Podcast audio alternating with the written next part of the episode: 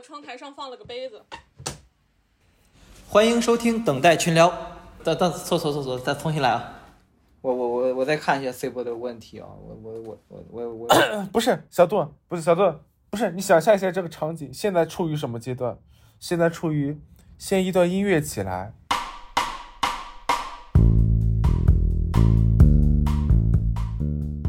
大家好，欢迎收听等待群聊，我是小杜。我是 Sibyl，我是丹哥。然后我们做完自我介绍，然后音乐又起，然后慢慢拉下来。这时候我们应该开始说什么？我们开始说，开始说啥？我靠，你这我我不知道开始说啥呀！哎，欢迎来到这次节目。这次节目我们要聊什么呢？呃，我我我想起我那个开场来了。其实我这个就是我在台湾挺好的这部剧，我是看到了昨天六点多。我的妈呀，这么晚！你说今天吧，今天早上六点啊？对，今天早上六点多，我今天早上六点多才睡。哎，真的，你你有这时间看看啥别的剧不好看这玩意儿？好看呀！其实我觉得这部剧还行，比比那个《北辙南辕》好多了。我操！我说啥来着？天哪！哎，不是，但是这部剧说他觉得《北辙南辕》比我在他乡好，我真的是……啊呀！但是你是专业的吗？什么？我说你是专业的吗？这我不专业，我不专业。他不是专不专业的问题，他只是个混蛋罢了，他没有什么 这么回事我跟你说一下，不是我跟你说一下我是怎么看电视剧的。就是我看电视剧，我不是坐在那儿专心看电视剧，它就是一个声音，然后我可能我就在做我自己的事儿，偶尔回头看两句，看到比较就情节引人入胜的地方，我就盯着看个五到十分钟，然后我就又走开了。我是这么看电视剧的。但是他那个台词《北辙南辕》的台词也很好呀。他他他没有哎，怎么小鹿他怎么凝固了？啊，我这卡了吗？嗯，你刚刚那个表情是，我，我不是我。现在你是骑兵，你现在是有马骑兵，不好意思。对你现在是对啊。你一定是丹哥的老乡，也是浦西人吧？太坏了，一岁包。不是不是那个那啥那个，我其实我是那啥，我我觉得那个北辙南辕台词也很烂呢，就各种烂，就是那种他自以为是的幽默，真的也很烂。他本来就没有在幽默呀。啊？就是他本来就没有在幽默呀，没有人在搞笑呀。不是他，但是他给他给人的感觉是，哎，你看我的语语言对话是不是很幽默？但其实特别尴尬。是的，是的，是的，是的，是的。嗯，就有一种像脱口秀海选的那种感觉，刷下去的选手，然后都跑去写《北辙南辕》的稿子了那种感觉。哎，对，我觉得他们写肯定会比这个好笑，真的，《北辙南辕》这个太烂了，就是《北辙南辕》配不上他们。对，真的是北辙南辕真的是配不上那个呃脱口秀大会海选淘汰选手给他们写稿。我先说一下，就是第一印象吧，因为当时咱们不是准备聊两个剧，然后我就我其实是先看的，那个我的太阳挺好，但是那一分钟哦，你知道那个太像那个霸道总裁文了，那个一出场就那种，就是一出场就是炫酷，然后帅，然后各种就是啊什么助理助理啊，我的助理要求就是什么五年。什么五年工作年龄可以放宽，然后又在车里边就给人一种精英的感觉。我说这我霸道总裁吗？这，当时我就气了，我就去看《北辙南辕》了。结果我就哎呀，特别痛苦的，我看了七集。是不是？我看的前两集，我看的味同嚼蜡，然后突然哎，刘晓庆那段戏我觉得还不错，然后又变成了就是张绍刚一出来就这又是什么玩意儿？他的性价比太低了。就明明制作也挺精良，请的演员也都挺有戏的，但是这是什么垃圾本子那种感觉？就是这个怎么说呢？真的是太烂了，就是太烂了，我都没有想到，就是荒废了七集的时间。丹哥看得津津有味。不是，我不太明白你们说的烂的点在哪里？就是你觉得它不符合现实情况吗？还是什么？不是，就是看的我整个人不享受，我就觉得我在很煎熬。对对对，就我不知道我在干嘛。我自己看的时候，我没有这感觉，就是我觉得它就是一个平常电视剧而已。哦，一点也不平常。那个丹哥是唯一一个看完《北辙南辕》咱们这里边，就是他那个剧情主要大概走向啊，我也看了几集，就是我我其实没有没有懂他那个大概剧，就是他他到底想表达个啥，他到底想体现个啥？假如说体现每个人的生活，但是你像我在他乡挺好，他就是。就是很准确的，就是在说他一些人，然后在北京的一些生活，然后发生的一些事儿。当然也有一些就是过度的地方，但是我觉得这个也挺好的。但是北辙南辕那个我是真受不了。我不觉得，就是他们讲的都是不同类型的人的生活方式而已。就是首先第一个北辙南辕剧情更长，所以它的故事线会摆得更开一些。但我在他家挺好的，他的时间相对比较紧凑一些。虽然我觉得整个剧的节奏非常的拖沓，拖沓到就是每拍的每拍的每一个镜头都不想剪掉，都想放进去。然后实在放不进去了，最后搞个番外，还给你把那些拍完的镜头再给你看一遍。至于说你觉得这个东西是不是符合真实情况，或者说就至少我看的时候。这两部剧都没有让我感受到生理不适，就是我就觉得这就是普通的电视剧，我没有 expect 它。看完《北辙南辕》，我觉得，well，这就是一个六分左右的剧，五分。我查豆瓣来着。我说我觉得，就是我不觉得豆就评豆瓣上评分，我觉得没有什么意义。但是我看我在他家挺好的这个东西，我知道豆瓣评分很高，对于我来说也就是个七分的剧，我觉得比《北辙南辕》高的一分。或者说，我给他加两分的点，在于他玩了一个新的结构，就是这个胡晶晶的死是贯穿整个剧的，就是他是通过这个东西来不断的展现，慢慢带你去挖掘他到底是因为什么而死的，慢慢的、慢慢的，然后同时能够带出他们四个人之间的关系，然后再慢慢的往外，我觉得这种结构是挺好的。然后我为什么扣？我为什么说最后只给他多了一分？就是我觉得这些演员的演技还有待提高。就是我觉得可以再更好一些，但是他们都是很年轻的新演员，我觉得这一点不能要求太高。但是就是真的就是还差那么一点点，所以我又减了一分。你要这么说，我倒是没有那么讨厌你了。我操，确实，嗯，其实我我我不知道，就是我感觉就是那个啊，对对，雪雪，我感觉啊，他的演技就怎么说呢？就是把这个角色演的有点招恨了。我感觉这个角色就其实演出来。他是有一些又让人又爱又恨的地方，但是让他演出来就我就感觉恨就多了点儿。我觉得他这个就这个演员，我我我对他就是看这个剧之前，我是看他演过那个《演员请就位》，所以我是有先入为主的概念的。我觉得他表演是挺好的一个女生，所以说我觉得他让我喜欢的点就是，我觉得他把这个人物演得很真实。这是让我喜欢的，就是真的是有这样的人嘛？但是你说恨的点，那可能就是怎么说呢？他跟那个男生之间不合适之类的。对对，所以你会觉得，你看的就觉得特别作。对，你会觉得他很作，但其实这就是他本身，他没有做错任何事情，只不过他们两个不适合在一块而已。对呀，对呀，对。刚才还有就是，我还想吐槽北辙南辕的一点，就是那个，我感觉就是他把应该需要拉长战线的地地方，然后。他把他十分钟、二十分钟的交代了，然后把那些没有必要的东西，他把它拉长了。你比如说什么呢？就比如说他们的关系线，然后上来就哐哐哐给你一顿关系线，就莫名其妙。我要，但这个是应该做的事情啊，这也是我觉得我在太阳挺好的，没有一开始没有解释讲清楚的东西。就这四个人的关系到底是什么啊？我还觉得还挺清晰的呀。就是你看第一、第二集的时候，你知道他们关系是什么？他们是四个人就朋友呀。他们是好朋友。哦，对，就是朋友啊，就是啊，就这个就四个是朋友这一点，我觉得哈，如果说你的价值观是非常不一致的话，很难成为这么好的朋友。就是我觉得他们就是闺蜜嘛，其实说白了，对不对？对，就是让我觉得这部剧不 make sense 的一点，就是他们的价值观，每个人的价值观其实非常的不一样。就最印象深刻的就是第七还是第八集，就他们三个人吵架那一次，就他们回老家过年之前。就是和解之前的那一次，吵得特别凶的，然后再也不联系的那一次，就是那顿架，真的对于我而言，我看起来觉得 coming from nowhere。翻译不觉得呀？没没没没，就是他意思觉得莫名其妙，他觉得莫名其妙。哦，对对，就是我不觉得他们吵架很奇怪，是因为他们吵架的点本来就在于，其实他们四个人之所以是朋友，就是因为胡晶晶把他们这四个呃性格甚至价值观都不同的人，就是。融合在了一起，然后失去了呃胡晶晶，我老想说郭晶晶怎么回事？呃，失去了胡，失去了胡晶晶这个粘合剂之后，他们就开始意识到了，首先啊，意识到胡晶晶这个人的重要性，以及他背后很多的故事啊，什么苦衷啊，什么乱七八糟的，还有就是他们个体差异体现出来了。就是我并并不觉得他们四个成为朋友是一件非常荒谬的事情。我不是说荒谬啊。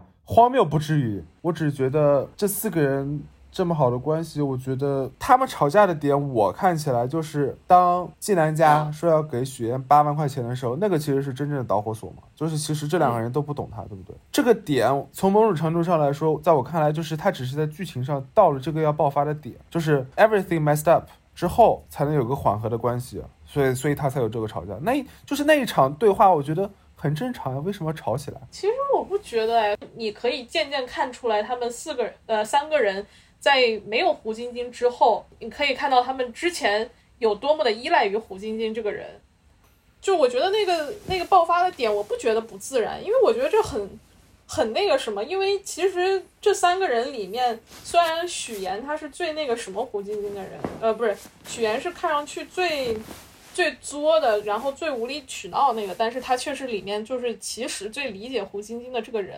然后等到胡晶晶走了以后，他发现另外两个人其实根本就不了解胡晶晶，也不了解自己，也不了解其实他们四个人本身是一个什么样关系的集体。所以突然他爆发，就是说，哦，你觉得给我钱就可以解决吗？你根本就不知道我在乎什么，我最在乎的是面子。然后这四个人里面，只有胡晶晶最了解我。呃，而你们两个都这么依赖一个胡晶晶，但是你却不了解她，所以他们另外两个人才意识到，哦，原来，OK，原来胡晶晶曾经在我们生命中是这样一个存在。就是我觉得这吵架并没有什么问题。嗯，从一个已经基本上百分之七十失忆的人的角度来看，我并不 并不记得有什么不自然。就是我我有个问题，就是我不知道你们有没有这种感觉，就是我看那个，呃，我在谈挺好的时候，就是乔西琛给我一种分离感，就是。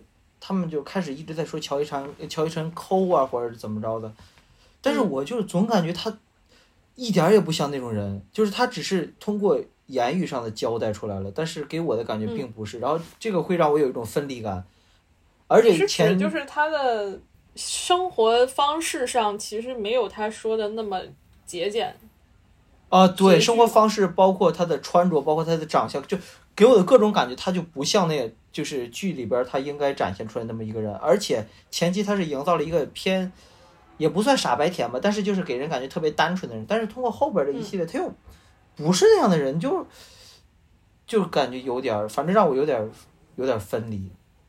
我是这么觉着的，就是就是他刚开始遇到那些困难，都是他再精明也无能为力的事情。然后他的智商是体现在就是工作方面。对。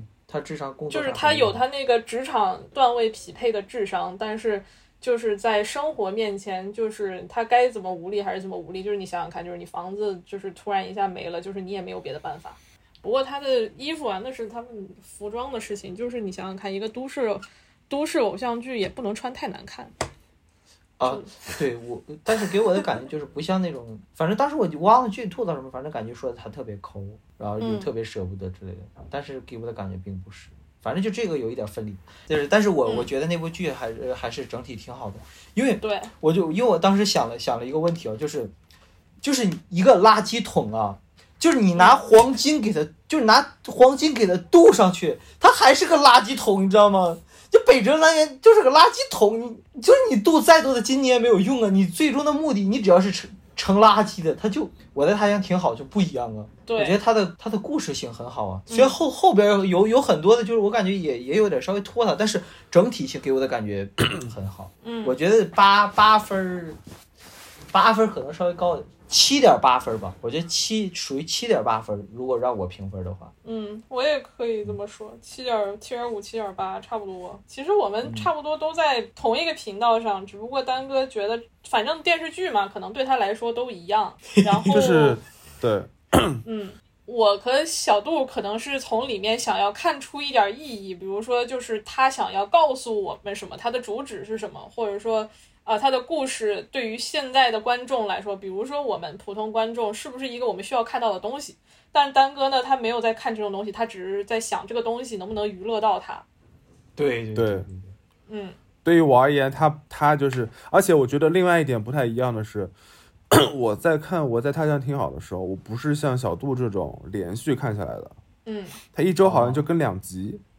就是我当中是是有断层的，就是我可能这周看完之后，我下一周再看，我可能也忘了一部分上一部分的细节了。当然我记性也没那么好，我也我也已经忘了好多好多好多细节了在里面的。那你刚才不也说的挺头头是道的？我也忘了不少了。其实我现在都是看着这个维基百科，我得勉强想起来谁是谁的。我我我之前我之前我刚刚跟你说吵架那场戏，我看的时候真的是觉得发生了什么？到底有必要这样吗？就是如果说我不是那么沉浸在这个剧情里面，我会觉得它非常的 overact，就反应过度。那只是平台问题，它有一周播两集嘛？那我要再回去看一眼你刚刚说的好多。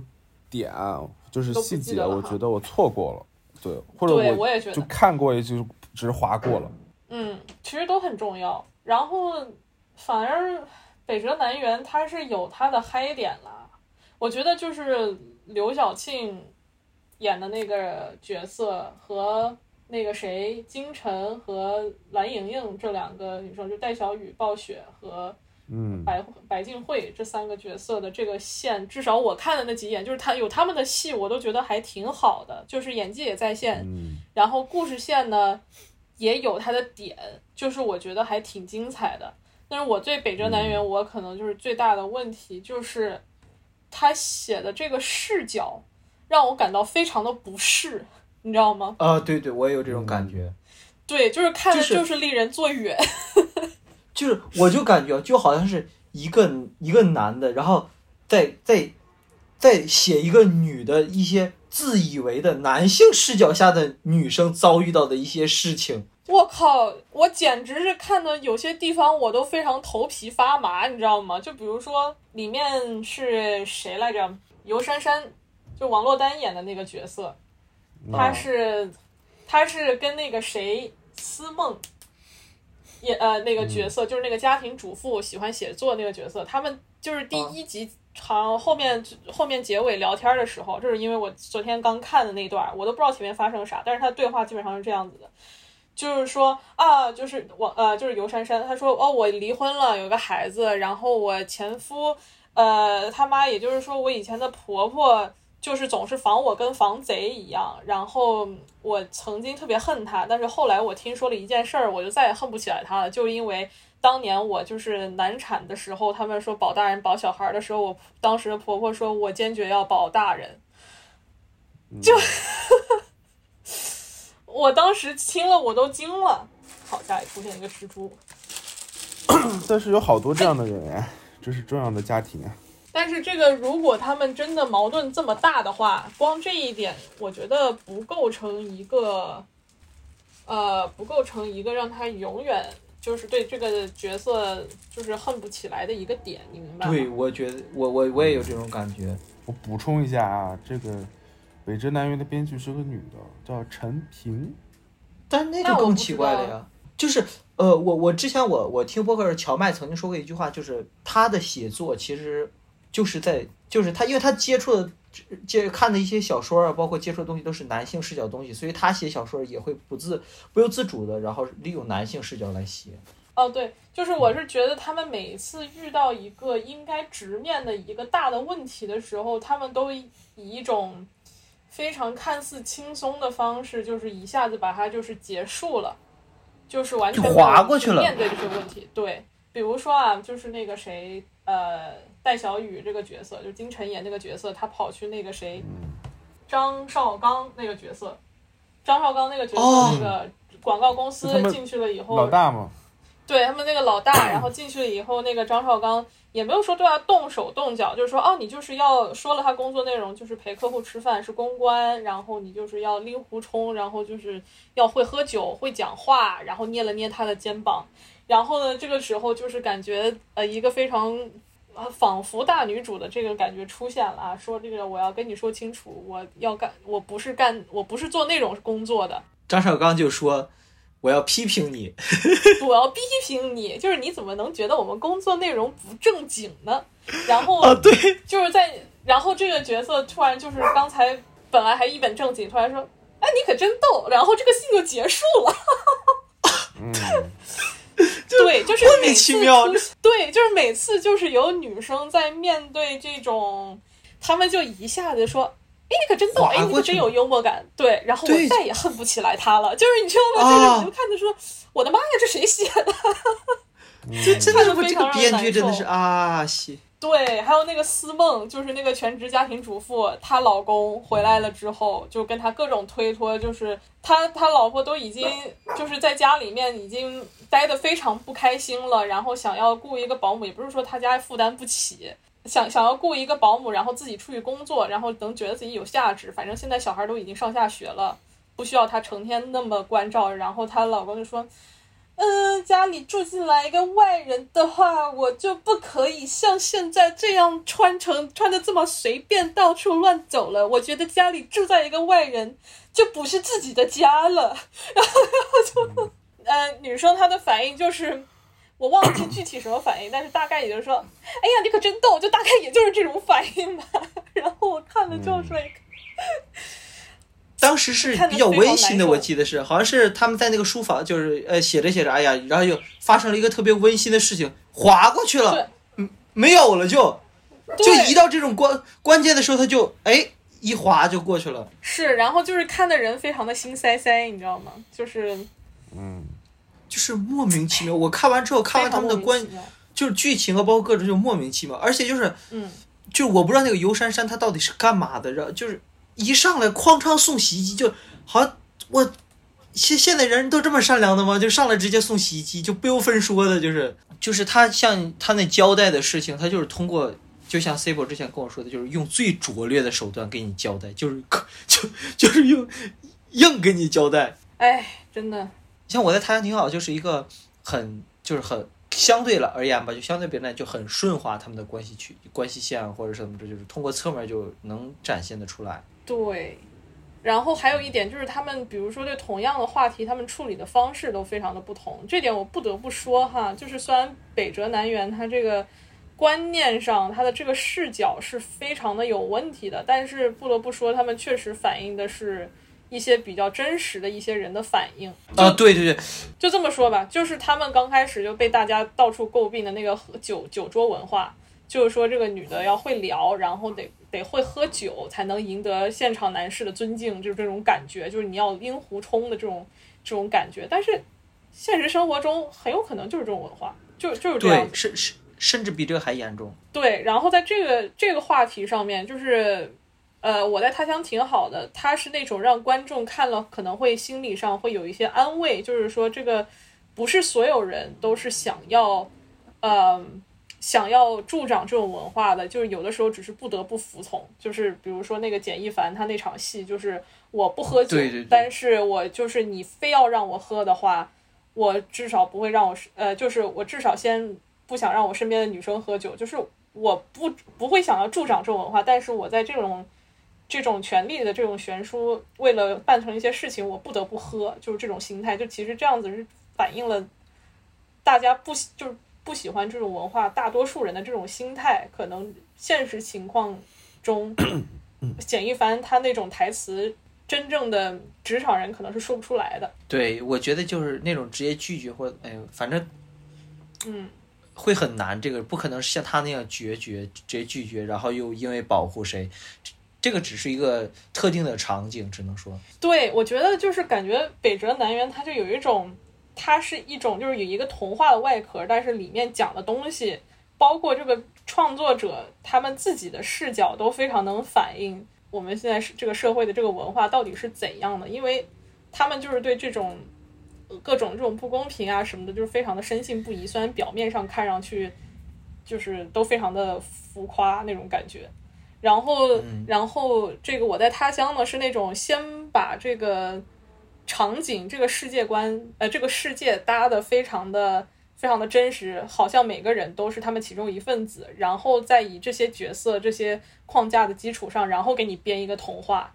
就是虽然你可能是在同样的场景里面，但是但是在这个剧里面，它的走向可能不会让你感到那么绝望，就是给你一种心理上那种解决方法，或者是一个心理安慰一样的那种情况。这么说来，好像。好像北辙南辕除了难看，也没有那么那个那么糟糕。怎么说就是，呃，相比较而言，就是北辙南辕就是带入不进去。然后那个我在他乡那个是可以带入进去的。还有一个就是相对来讲，我我在他乡他们的角角色设定是是普通人，北辙南辕那个所有的角色都是高大上的角色，都是都是社会中的精英阶层。虽然北辙南辕虽然我没有看几集啊，但是北辙南辕就有一种，虽然他们所有人看上去都非常的高大上，可是他们都非常画地为牢，就是他们的这个这个这个呃境地也都非常的棘手，就也是这种进不进退不退的感觉。但反而就是我在他乡的话。就是你所有的角色都非常的能有共鸣，因为很有可能这是我们其中的一个人这种感觉，但是发生的事情倒是不太会发生。对对对对，就是我觉得北站单元就我就可能就我觉得真的可能是在我心里可甚至可能是唯一的一个优点了，就是相对而言比较真，就是这些事情是真是会发生在生活当中的，甚至还不止。而且我记得。他们在酒店吃饭，然后那个当时那个男的就，好像是跟蓝盈莹说吧，就是说，哎，他就是我一哥们儿，然后，然后那个蓝莹莹说就说，嗯，他就不，他就不是男的，然后，然后那个男的就说，怎么从他嘴里说出来这么，怎么从他嘴里说出来这么别扭？就是，就生活中就这样，就真爷们儿就是个夸人词儿，真娘们儿就他就不是个好词儿。就包括我，其实开始我我也有我。可能我现在心里边说出来，我我都会有一些芥蒂，就是说，有个人啊，真的，你在我眼里你都不是个男的，你就是我的好闺蜜，我心里边就会有一点不舒服。你就是是因为喜欢那个人嘛，所以你觉得不舒服？那倒不是，那倒也不是 不是？但是，然后我再跟他暗自表白，是吧？不是，没有，不是，其实没有这个，我我觉得啊，就是。我觉得我的思想相对来讲已经相对开明了，但是这些东西是，是你从小然后接受的到的思想教育，这个是深入到你的骨髓里边的东西，就是这些东西你很难就接受。就是我觉得这个问题，就你们刚刚说的那些点，我觉得最关键的点在于，就是看电视剧，你是不是应该带着价值观去看？你只是为了看，你是想看一个能跟你有共鸣的剧，还是想看一个剧而已？对，这也是我想说的一点，就是对于作为一个普通观众，我们对电视剧的期待到底是什么？对，就是 我觉得对于我 personally 而言，我觉得这就是一个业余的消遣的工具，我不会说我会把它看得太重。就像比如说你们刚刚说的很多北辙南辕的点，那些台词，在你们今天演绎给我之前，我没有觉得那些话，可能我不太敏感。就我没有觉得那些话有任何的问题，那些台词是你是太不敏感了，你这太不敏感了，不是你这个脚不是就是就是我觉得同样讲到女性问题，同样讲到这个话题的话，你像北辙南辕有那些问题，我觉得你们说的也对，但是我在他乡挺好的里面的女性话题也被忽略了，其实更多的时候，比如说季南家第一次跟那个人上床，那个男的叫什么来着？就他喝醉酒上床的那一次，对，我知道你说的那件事情，对，欧阳那件事情，难道你不应该报警吗？是这样子的，我感觉在这个方面哈，我其实也跟别人讨论，跟恒星讨论过这件事情，就是我们在美国待久了，这个观念是非常不同的。你记不记得去年脱口秀大会杨笠讲过的一个段子？嗯，他说他跟他出去聚会，然后喝醉酒，喜欢的男生回家，呃，带他回家。然后他喝醉过去，他 black out 了，失去意识了。然后醒来了之后呢，他发现他衣冠整整的在床上一个人醒来，然后大家都笑了。然后我心里就想，那不然呢？嗯，你知道吗？这个在国内是一个笑点，但是对于我们来说，就是嗯，你说，嗯，就是我我想解释一下，就是直接报警这个事情。是这个这个选择是要低于自己的一些名声啊，这些需要考虑的点的。不是，我觉得就是在你强调一个价值观正，就是趋向于现代化，然后部分政治正确的剧里面，你应该去倡导怎么应对这件事情。所以剧情安排上，somehow 你应该安排他选择报警，而不是说当做无事发生，最后还跟这个人谈恋爱了。或者是这个男生至少不应该做这件事情，对，这才是对对我来说这是正确的走向。如果他们两个这个关系线还要有戏的话，对，包括包括刚才你们说的那个呃什么九州文化，我觉得怎么说呢？这一点上北辙南辕是非常真实的，就是对，就是很真实，像他们演的那样。对，然后就不止九州文化。我在他乡，嗯，不不，我只举例子嘛。我。但是在我在他乡挺好的里面，那个九州文化，那个人是不可能这么下酒桌的。没错的，没错的，对不对？然后还有还有就是回到刚才我提出的那个问题，就是你看一个电视剧，要不要带自己的价值观？就是对于我而言，如果说你能接受北辙南辕的故事设定和他每个人物的设定，我觉得没有问题。但是就看这个剧是 OK 的。但是如果说，你把它跟自己的价值观一 match 之后，你发现这个是相左的，然后你就开始各种不认同它。那其实关键的点在于价值观的相左，而不是说你真的觉得就是在这个基础之上，你会觉得这个故事特别差。但其实可能就是如果你能接受它的话，并没有那么差。哎呦我操！我说句话太累了。我理解你的意思。我现在，我其实我昨天看了《北辙南辕》之后，我就觉得它其实没有大家说的这么差，它只是不是我们想看到的东西。因为我们看这个的时候，心里得不到安慰；我们看这个东西的时候，我们只会感到更加的心塞。因为不仅他在这个北辙南辕的这个世界里面，首先我们没有他们那么有钱。其次，这些有钱人他们身处的这种令人难受、尴尬、摆脱不了的这些这些情况，也是我们经常遇到一些情况摆脱不了的情况。其次，最重要的一点就是他们里面没有一个主角是一个以旁观者的角度，或者说以一个价值观对我们来说有比较相近的旁观者的角度来看这件事情。就你知道，就比如说，就是一般美剧里面，比如说啊。呃，选一个价值观非常不正确的美剧，但是最后他们还给自己证明了，也不是证明，就是，比如说，嗯，广告狂人，呃，举个例子，然后它里面虽然有很多非常非常可怕的一些呃种族歧视、阶级歧视、性别歧视这些就不说了，但是里面总是你可以感觉到这是以一个外观外外面外部视角。呃，或者说其中一个角色，他是以一个外部视角来告诉你，或者是这个剧的这个走向告诉你这个东西是不对的，会有严重的后果的。但是你在看北辙南辕那个地方的话，没有一个这个视角在告诉你这个东西是错的，而是这个东西它本来就应该发生，因为它非常的真实。我觉得不太一样的点在于，我觉得我的理解跟你不一样，我的理解是他只是展现给你看了，他没有任何的评判评判。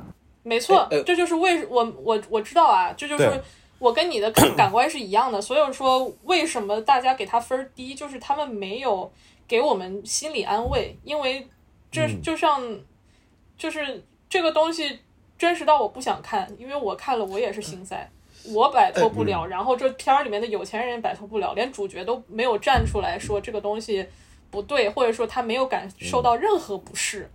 所以我们才觉得这很难受。我刚才我刚才突然在想哦，既然这部剧它就是以这样的一个视角，然后通过这样的编剧形式，是不是其实就是导演或者编剧的用意？其实他就是想通过这样的视角，然后因为这这就是本身本身生活中该发生的事情，然后通过这样的视角，然后再通过这样血淋淋的血淋淋的事实来告诉你，这个这个剧包括生活中它就是这样的。如果以这个角度来看的话，我觉得这部剧甚至都还不错了，就是吧？到了神剧倒不至于。是你说的是没错，但是我非常怀疑啊，因为他这个编剧和导演他没有任何一个东西在展现他是在评判这个这个这个现象的。他就像丹哥说的，他没有任何批判，他只是把这个东西展现来给你看，然后告诉你这就是。现实生活就是这样子的，但是比如说啊，我们现在来看一一个历史书上的一章，就比如说，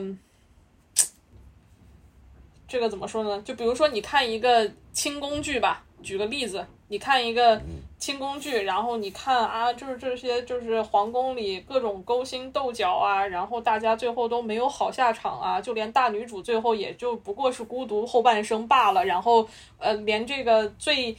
呃，这个权力金字塔里面最顶层的这个皇帝，其实也挺不得好死的。这种感觉就是你可以感受到，哦，这个东西是不对的，你知道吗？但是就是在北辙南辕呢，他只是把你展现出来，就是，哦，就是这就是就是这样啊。我不觉得他有什么问题，就这种感觉。嗯，就是我我为什么对北辙南辕意见这么大？可能是因为我这是第一次带，因为咱们之前说了要聊这个嘛，所以我这是第一次带了审视的角度去看这部剧，所以我我只要带了这个审视的角度，我肯定就会不由自主的就会挑毛病，然后也会想到一些价值观的东西。但是平常看剧的话，我觉得我还是以放松为主。他如果他能给我一些启发更好。但如果没有，我肯定还是以放松为主，就是看一些爽剧，比如说半泽直树那种大爽剧，我就感觉哇，好爽。对，就是目前我看就是北辙南辕，它让我看的非常不爽。嗯，对对对，它就是让我看的非常的不爽。但是它这个不爽是没有任何意义的不爽，意思就是你知道有些剧它不是那么容易看，比如说，嗯。举个啥例子呢？比如说很早以前的一个美剧《兄弟连》，它讲战争的，然后它的故事线也挺复杂，每次都是以不同角色的视角展开，然后里面有很多战争战争的场景，然后很多人很多你喜欢的角色死了啊什么的，然后你感觉挺难受的。但是它是一个制作比较精良，然后它是以一个审视的视角在看当时这个战争以及当时的这个世界是怎么样的，所以说你当时看的这种。这种不爽是有一定价值的，你知道吗？但是在看北辙南辕，我就觉得我看这个心塞是完全没有必要的。但是我的话话题又回到刚才的问题了，就是我们看电视剧是不是应该想要从中总结出什么、学习到什么，还是说只是打发时间的一个工具而已？如果我是打发时间的话，我压根儿不会选择北辙南辕这个玩意儿。对，而且我觉得也不应该用“应该”这个词，我觉得就是。看自己的感受，如果觉得好看就看。对，我说的应该就是从你们的角度而言，你们是怎么看这个问题的？就是，嗯，你觉得电视剧的功能性是？就是我们要说的 下一个点了，就是电视剧它需要有意义吗？导演还有编剧他有没有必要就是用一个他们认为正正确的，或者说现在主流观社会主流观点觉得正确的这个价值观来？作为作为一个输出，我觉得在国内的情况下都可以，somehow 在国外有些时候不太行。你来说说看，就是有一些问题是你不会去主动，除了纪录片啊，嗯，记录剧集，有一些东西你是不会去触碰的，比如说黑人问题、种族问题这些东西，你会以一种政治正确的角度去拍这个东西，就是当比如说。现在任何剧里面，当你拍到黑人被奴役的镜头的时候，你不去加一句道德道德上的评判他，你这个剧就就很难。嗯，但我觉得在国内是这样子的，就是这个情况是都可以，就是你可以带有一定的评判，你也可以不带，都无所谓。因为对于我而言，电视剧是娱乐属性的，它就是比如吃饭的时候看一下，什么时候看一下。反正它的剧情不要太沉重，我不要看的我，本来我心情好好的吃的饭，看到我心塞就行，就这样就可以了。嗯。但是另外一种电视剧，我觉得是它是有批判性的，它是有自己的思想的，就是它通过一个比如说现实基于现实的故事，或者是一个虚拟的情景设定下，表达一种他的观念。这种剧就对于我而言，我也会看，但不是在吃饭的时候看，我会专门的留下时间来把它当电影一样去看。所以对于我而言，这两种都行，就是我不会说哪一种我是绝对不会碰的，不会。你要这么说，确实中国虽然电视剧它审查比国外在表面上严格很多，但其实在这种方面还相对自由度高一些，因为他他们就是爽文就是爽文，爽剧就是爽剧。我记得 C 博之前不是跟我说那个。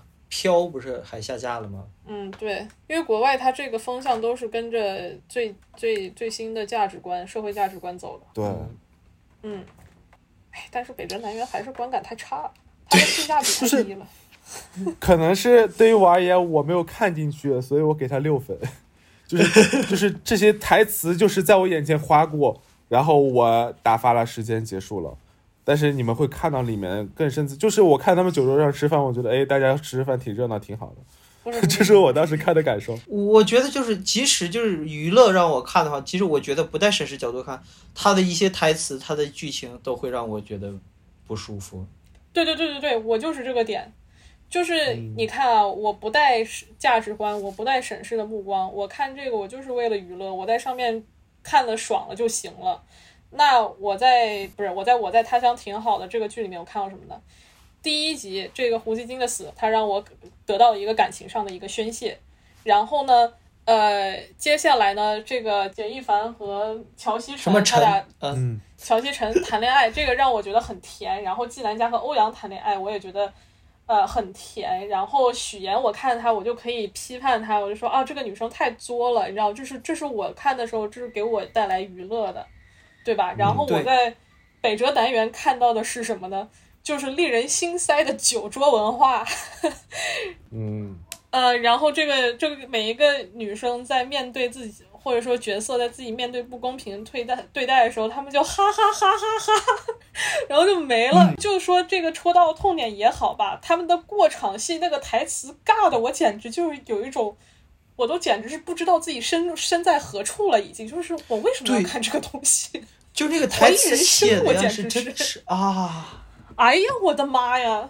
就是简直就是李诞集中营，你知道吗？就是把他们稍微有那种幽默感正常一点的人，就是把他们集体全都放在这里受受受折磨的感觉，就是自以为是的各种梗啊！我看的简直是脑子脑子里面烟都要冒出来了，谁写的那种感觉？对，不找一个稍微懂点幽默的人润色一下吗？你。就算你幽不了默，你不能换成一个比较正常的话吗？就是味同嚼蜡也就罢了，这简直就是吃过期食品。我感觉就是生活中真的没有人会那样说话的，就太尴尬了。对呀，呃，其实我觉得很有可能现实生活中是有人是那么说话的，比如说冯小刚导演。不是，我觉得，我觉得有一代人。就也也不具体说谁了，但我觉得有一代人就是这么说话的。没错，我也是这么觉得的。可是他们这些角色都是年轻的角色，所以说我就觉得这些人说话非常像六零后、七零后的感觉。对，你要这么说，确实有那点感觉。但是他们都是八零后、九零后、八零后，就是你听着他们说话台词，就是 like。我们这个年代没有人这么说话，八和八零后也没有人这么说话，就只有那种七零后、六零后那种老一辈的人才是这种寒暄的这种场面话说话的风格。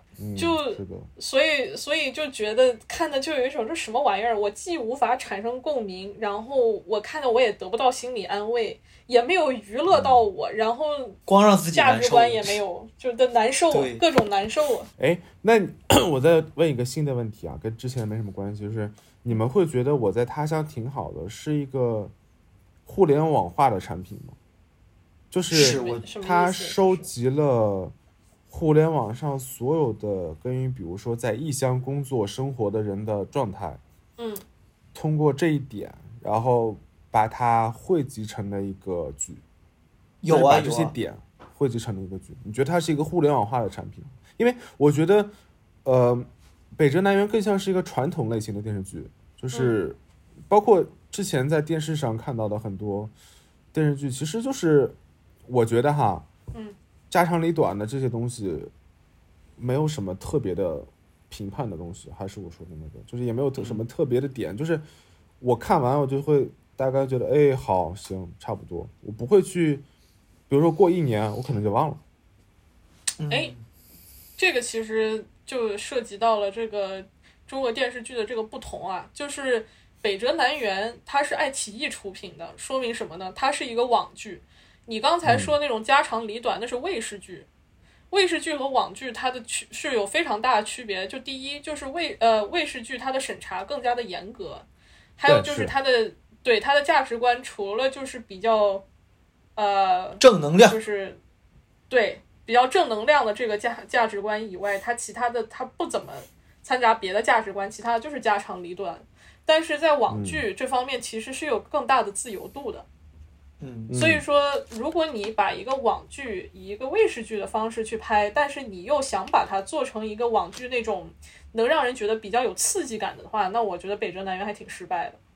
因为一个网剧，它就不应该是以一个这么大的制作来聊这么一个家长里短，尤其是爱奇艺出品。因为爱奇艺，你想想看，它出品过些什么东西，《隐秘的角落》，就是它现在在走。这个不是迷雾剧场，这不一样。我知道，但是它走的这个路线就不是卫视剧的路线。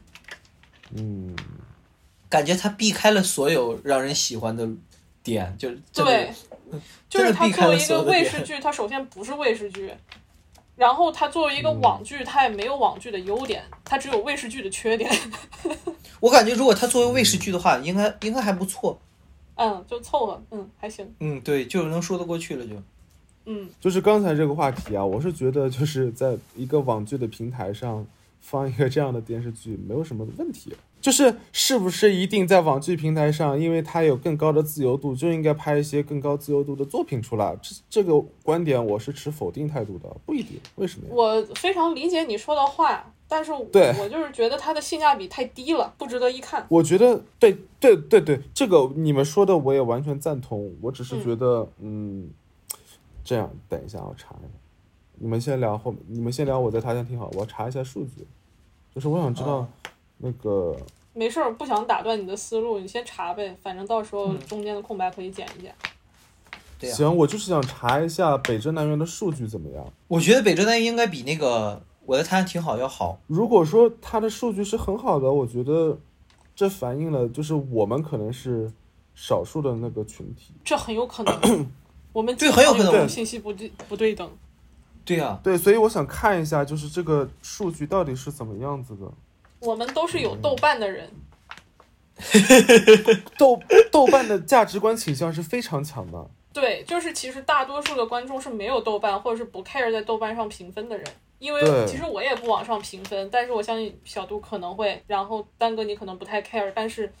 就其实很多在豆瓣上 care 给他评分的人，是代表了一个价值观体系的人。嗯，其实相比较而言，怎么说呢？可能豆瓣儿在中文这个环境里边，真的目前来说，它真的还算不错的一个平台了。来，我我我问你们一下，你你们知道那个二零二零年就去年啊，嗯，国产电视剧排名播放量第一的，你知道是什么吗？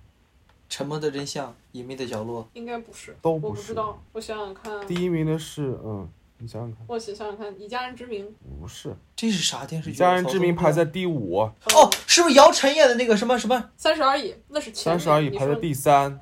不是姚晨演的那个，姚晨演的那个。那是前年的。啊，前前年的问题是。嗯，那我排名第一的是《三生三世枕上书》，八十一点九亿次。这是啥剧啊？安家七十七点七亿次。哦，安家我忘了。就是安家是去年前十的，排名前十的，我只知道两部，一部是《三十而已》，一部是《庆余年》。我给你读一下有些啥。嗯嗯嗯。有《三生三世枕上书》第一，第二是《安家》，嗯，第三是《三十而已》，第四是《清平乐》，第五是以家人之名，第六是下一站幸福，第七是《庆余年》，第八是完美关系，然后接下来是亲爱的自己，最后是琉璃。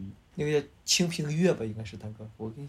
啊，《清平乐》啊，《清平乐》这个是合体的，那个。你是说就是不分平台？对，然后网络剧排名第一的是《三生三世枕上书》，第二是《庆余年》，第三是《琉璃》，第四是《锦绣南歌》，第五是《锦衣之下》，第六是《龙龙岭迷窟》，第七是传闻中的陈芊芊，嗯，第八是《降夜二》。第九是你是我的命中注定，最后一个是我喜欢你。我就看过《庆余年》。我发现这些剧我不是看过就是翻译过，就要不就是听过。但是前几个 最排名前的我都没看过，只是听过。对，我一点也不意外。嗯，这部还翻译过的呀？哎，我翻译的垃圾电视剧多了。我跟你说，那个一九年 Angelababy 演的所有电视剧我都翻译过。就那种 抠图大戏，抠图大戏，我的真朋友。那你以后可以出去吹牛逼了。你说我是 Angelababy 御用字幕翻译师。看过那个传闻中的陈芊芊，就是我会觉得这些东西真的跟我想象中的完全不一样。对呀，其实跟我想象中完全一样。是吗？啊，是吗？对，真的完全一样。就是本来就应该是最大的 IP，然后呢就是爽剧。然后接下来就是有一些让大家非常有共鸣的点的那些剧，《龙岭迷窟》我好像看过，我想想看。哎，不是，《沉默的真相》是二零二零年的 Top Ten 哦，然后那个《隐秘的角落》也是，但是这两个的播放量都没有进前十，甚至很低，甚至非常低。它这个就不是那个主流市场的呀，它是 niche market，它是一个小市场的，但是怎么说呢？这两个是。引起热烈讨论了呀，所以他们是小市场的嘛，大的市场的大家谁讨论？就是你看到的讨论，就是社交网络，我觉得社交网络是越来越垂直的，它只会推送给你你感兴趣的话题，所以你看到的东西会越来越狭窄，越来越窄。不过我安家，我确实我这个是知道的，就比较火。我看到了北辙南辕的播放量数据是三十五亿，嗯，到 我看这日期是哪一号？八月二十号。嗯，它是八月三号 VIP 完结，八月十八号非 VIP 完结，所以说，呃，对，最后是三十五亿次。我在找，我在他乡挺好的。嗯，他好像比较难，因为他是电视平台的，所以他，他是看收视率的，这个就好烦，我不知道怎么算。诶，我看到一个豆瓣数据，呃，我看啊十二集播放量是八点二五亿。然后最终可能到十亿左右，但这个我看一下猫眼上有没有具体的。这个是在电视上播的吗？我在他乡挺好的。对啊，它是湖南台的，湖南 TV 的。哦，所以它是直接上映到电视剧的。哎，那这个挺厉害，一共十二集这种也上电视剧了吗？现在都？它是湖南文广吧，应该算是投资拍的吧？不是。我们刚刚为什么要查这个数据来着？就对比那个，对比这两个电视剧的数据呗，就是很有可能代表的不是大多数的人，就是其实大家很有可能更加喜欢看《北辙南辕》，而不是他我在他乡挺好的。就是我在咱们聊之前，我就有一种感觉，就是会不会咱们的观点就是其实并不是大众的观点，比如看《北辙南辕》这个问题，我觉得我们的观点。不需要是大众的观点，对我们不需要是大众的观点，但是我们要意识到我们的观点其实不是大众的观点就可以了。就是其实我们三个是非常观点，其实是非常小众的这么这么三个人，嗯，没啥问题啊，这这这这我。是每个人都可以有自己的观点嘛，但是就是意识到自己的观点不是主流的观点，其实也是个好事。就大部分可能不是，但是我说这个剧是不是很多人都，反正我我看微博呀、豆瓣都是一片骂声，但是我不确定就是其他人看了这部剧观感怎么样。你要想沉默的大多数，嗯，对，我就是在想大多数啊。嘿，猫咖，我其实想问的问题就是，嗯。你等一下，先让我把我的狗子控制住。老开，就是我在想一个问题，就是我在他乡挺好的这个片儿，会不会就是一种未来的创作的方向？就是我根据社会热点话题，我收集起来，然后把它写一个剧出来，在这种网络平台上。因为是不是？因为我有一种感觉啊，就是这部剧其实是以数据堆积起来的一部剧。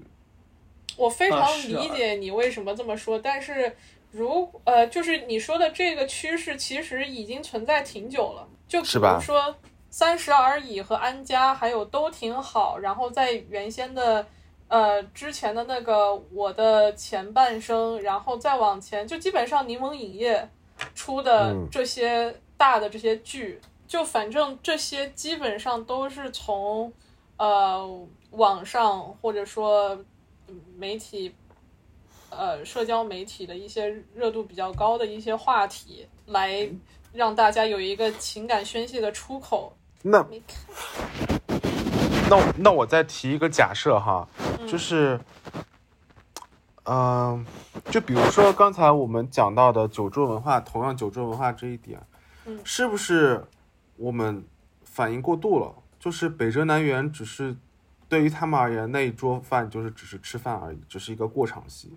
但是，在我在他乡挺好的里面，他是把它单独挑成一个事儿，是有一个点，并且表达了他的态度的，会不会是这样？有没有这种可能性？我觉得这就是这样子。我觉得至少从这个北辙南辕的创作者的角度来说，他没有在 care 九州文化是好是坏这件事情，他只是把它非常大致给的给你展现出来，因为他们觉得他们这个剧有更重要的事情要讲，不想把这个目光。聚焦在这个东西上面，包括比如说我刚才提到的尤珊珊这个角色，她的前婆婆，我整的跟《千与千寻》似的，就是呃 前夫的妈妈，呃前夫对前夫的妈妈的态度，以及这个思梦她她和她老公之间的这种潜在这些问题，都不是怎么说，都不是创作者想要。探讨的方向，他们可能他们觉得生活不仅仅是这些，因为价值观或者说怎么样让你有一些不舒服了，你就得去直面它，因为有更重要的事情可以打败你的这种感觉。所以，嗯嗯，我只是觉得这个就是这么讲，我会觉得怎么说，是不是我以后看片子应该要带一些价值观去看了？你可以，你也可以不。对，我觉得看自己状态。我之之前真的看电视剧，我就是真的只是消遣而已。他讲什么对于我来说都无所谓，因为我一直觉得他是虚构的。我在他乡挺好的那些那四个女生身上嘛，聚集了这个社会上所有的热点问题。啊，对呀，就是这个背景设定会让人觉得你是不是在利用人们对于生活的这些种种问题的焦虑而拍一部剧，就是利用这个炒作自己。我就是觉得，当你把这些所有的东西全部堆压到四个主人公身上的时候，让这个故事变得不真实了。当然，有人可能经历过所有的的事情，但我觉得，我看这个剧，看完这个人物设定，这不找赌吗？这不是心里特别难受啊！但是他的点就是在这里，就是，对，就是他给我的安慰是之后带来的。是的，但是当我看到人物设定的时候，我会觉得我去，这些人，哎，就是有点惨。看一个心塞，看一个心塞一次。你知道吗？我有一个高中同学，嗯，有一个在国内高中同学，十几年没联系了，就大概一一九年的时候，突然给我发信息找我借钱，就因为他就是借了很多的网贷，然后不敢告诉家里人，我不知道他后面怎样了，就是。就是怎么说呢？就肯定你朋友圈里面某一个角落，呃，微信里面总有那么几个联系人，可能在 going through something like this，可能是在经历这种事情，可是他们也没有告诉你。我知道啊，就是可能是把所有就人间所有苦难就聚集在这个人，比如说胡晶晶身上了，但是不代表他不不代表他不可能吗？哎，对我我有问题，就胡晶晶最后原因就是她跳楼的原因到底是因为她。什么呀？我我觉得是因为他的抑郁症。对，而且我对于我而言啊，就是 Ziba 刚开始我们想聊这个话题，就是因为我刚看完第二集的时候，我跟你吐槽了一堆，然后才想到要聊这个话题。就是看完第一集，我会觉得这是个悬疑剧，就是我个人特别喜欢看悬疑剧，嗯，或者是推理的那种，所以我一开始以为我的 expect 我的预期是这是一个悬疑剧，就是你是带我去破案的。嗯，然后最后我才发现，原来这讲的跟这个案子没有什么关系，这只是一条轴而已。嗯，把其他的所有人物给串起来而已。就我会有一点点小失落，其实对我看这个剧哦，摸一摸你的头，哎呀，大哥失落了呀，因为这个都市剧不是个悬疑剧，他可失落了呀。以为是隐秘的角落，结果大家在他乡都还挺好的。哎，你不觉得很神奇吗？就是你观察所有的电视剧，也不是所有电视剧，网上有网上有名的电视剧，基本上都是给女生拍的。对啊，是啊。嗯，主要可能我看的网上知名的电视剧不太多。嗯，首先咱们讲这两个剧哈，主角都是女的，对吧？然后讲的也是女性的话题。对啊。然后，嗯。我看啊，就刚才丹哥发的这个东西，《三生三世枕上书》不用说了吧？安家孙俪演的，讲的一个职场职场女性奋斗史，三十而已，三十三十岁的女生的这个喜怒哀乐。《清平乐》古装剧基本上是古偶，我记得啊，《清平乐》《清平乐》，sorry，以家人之名就是这种家庭轻喜剧，也是非常甜的，也有一点就是都市偶像剧的这种感觉。下一站幸福姐弟恋，这个也是给女性服务的。然后庆余年，这是基本上唯一的这个，这里面这刚才说的这里面唯一的就是小杜看过的，而且也是男观众也爱看的东西。完美关系，亲爱的自己琉璃，我不太清楚啊，但是听名字也是那种不太像给男观众看的。我在想，为啥没有给男生看的剧呢？除了隐秘的角落，还有这个沉默的真相，还有江夜二是个男频 IP 改的，其他的都是给女生看的，基本上。哎，这个也是，真是哈。会不会主要的就是花钱的消费群体其实就是小女生？花钱你都不是所有的女性，都不是所有的女性啊，就是比如说磕 CP 磕那些人不都是？哦，对，没错没错，比较小的。你说的没错。对，所以其实真正花钱的、花比较多钱的浏览的主要群体还是这一群吧，这是我猜测啊，我不知道。嗯，你看哈，如果是在美国的话，在这里，我感觉就是聊起电视剧，你很少就是听说有是就是有人说啊，就是女生才看电视剧，就是我们男生每天都打游戏，我们不看电视剧的。我们这边就是说前几年就是啊，我看《绝命毒师》，我看那个呃《Game of Thrones》，那叫啥玩意儿来着，《权力的游戏》。然后我们现在看那个呃什么呃 HBO 的这个探案剧什么的都特别爽，就为什么呢？就是为什么就是感觉没有说就是像中国一样完全就是给女性受众拍的剧。的感觉，我觉得是因为很多题材或者说很多东西拍不了吧？你是说男性想要看的题材拍不了？哦，我我想说的点就其实在于，嗯，有很多题材在国内，如果要针对男性群众的话，你就从声音的角度来说，现在国内电视剧的，就是配音或者修的特别干净，加一点几乎听不到的环境没了，偶尔加点脚步，而且那脚步也粗制滥造的那种，That's it。你再看看《权力的游戏》这种声音。多么庞大的东西啊！包括那个，呃，《怪奇物语》，Strange Things，啊，对对对，就是特别的，特别的花时间，其实也花钱，然后也要有专业的人去做这件事情，但是没有人做，没法做。你说的没有错呀。对，而且，其实中国电视剧之前有个说法，就是你去看他的演职人员表，制片、导演和编剧里面肯定有一个，或者是。百分之五十以上的人是女性，就是他们知道怎么样拍会有，他们主要面对的受众去看这些东西。说白了就是，而且确实有这种感觉，就是一说女生，当然这个也是刻板印象，就一说就是啊，女生就是追剧，然后干啥干啥，然后男的就是打打游戏。确实这个是一个国内有刻板印象，但是对，就国内就我就只针对国内啊。对。那要是感觉在国外就没有这种，没听说过这事儿。不说真的，我挺我我挺喜欢金靖的，我觉得金靖演的特别好。啊，我也觉得，我也觉得。嗯，我觉得，嗯，我会给他八分。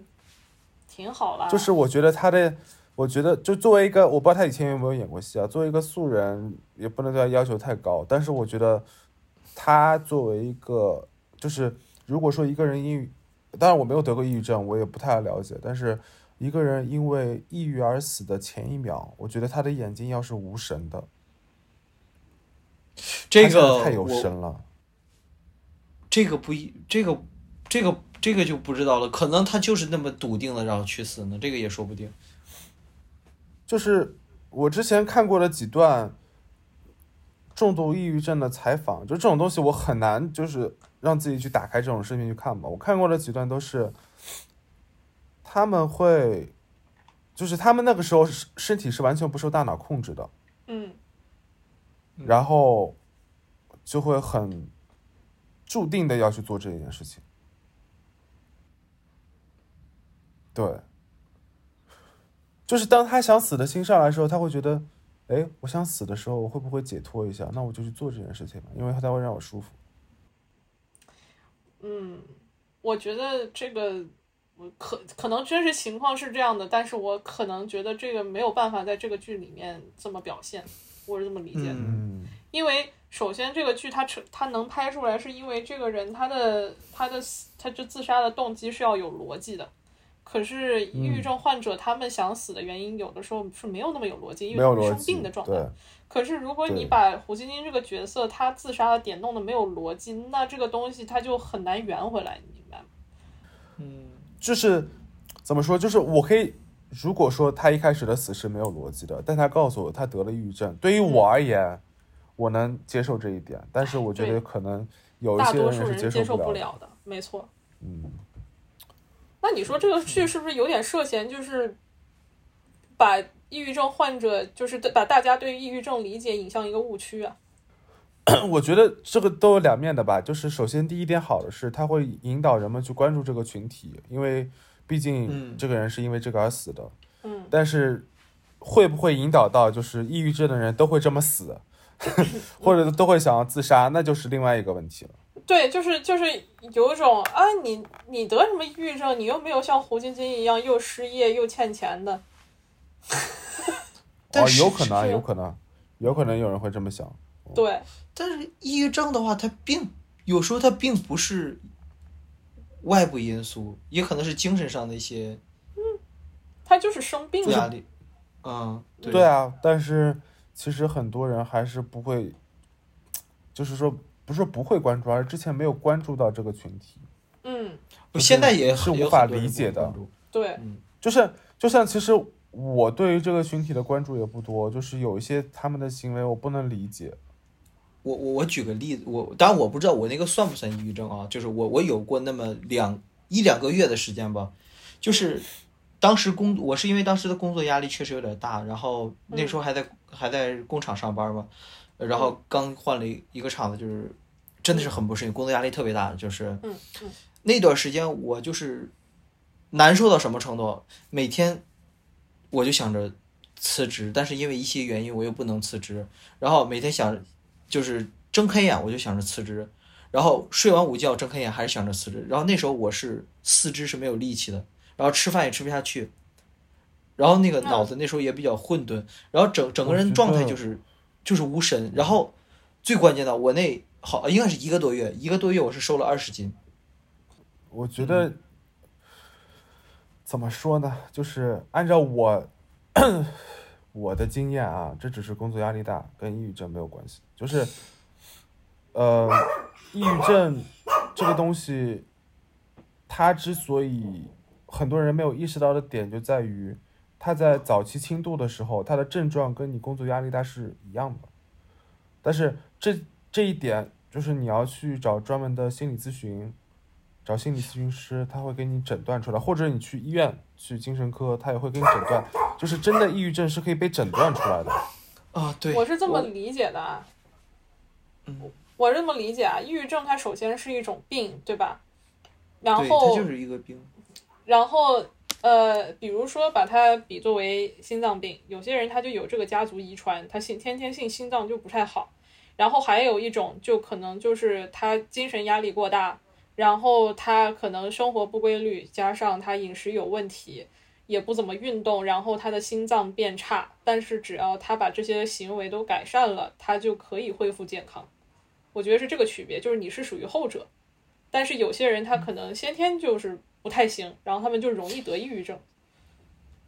嗯，可能是。如果如果下次你真的有这样的问题，我建议去找。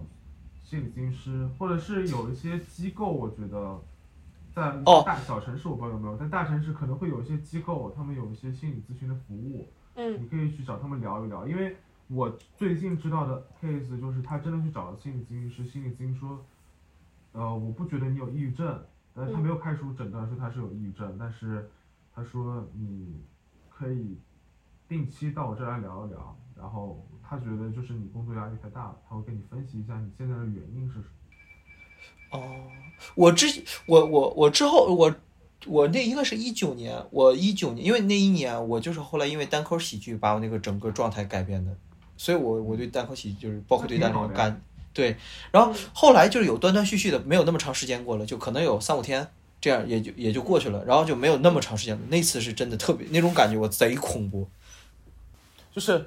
就是真的，如果说你真的觉得自己心里有特别大的压力，我觉得你要尽早去找人，至少找人先说出来。然后如果还是没有办法缓解的话，然后再找咨询师或者找医生去做这件事情。这种事，这个东西真的是越早越好。嗯，没事，我一般情况下我要有有东西，我会发个微博呀或者啥的。然后我觉得微博就对我而言就是一个树洞。对树洞，然后就是通过它排解出去，然后有什么东西，将来如果写段子的话，还可以从里边剪剪，看看那个可以发展一下段子，就是。哎，我靠，笑死了！你这个树洞是等于是把你的一些心事儿写纸条塞树洞里，然后丹哥就经过这个树洞掏出来，哎，我刚想说，我刚想说，你把它当树洞以后，我就再也不回复了，多尴尬呀，这个。哎呀，啊，没事没事，没事没事，也不完全是树洞。你像我，我有时候也会互动，就像嗯。别人发微博也没事，偶尔互动。然后丹哥从那个那个树洞里的纸条摘出来，然后底下写上小字：“哎呀，你今天好 emo 啊，哈哈。”然后塞回去。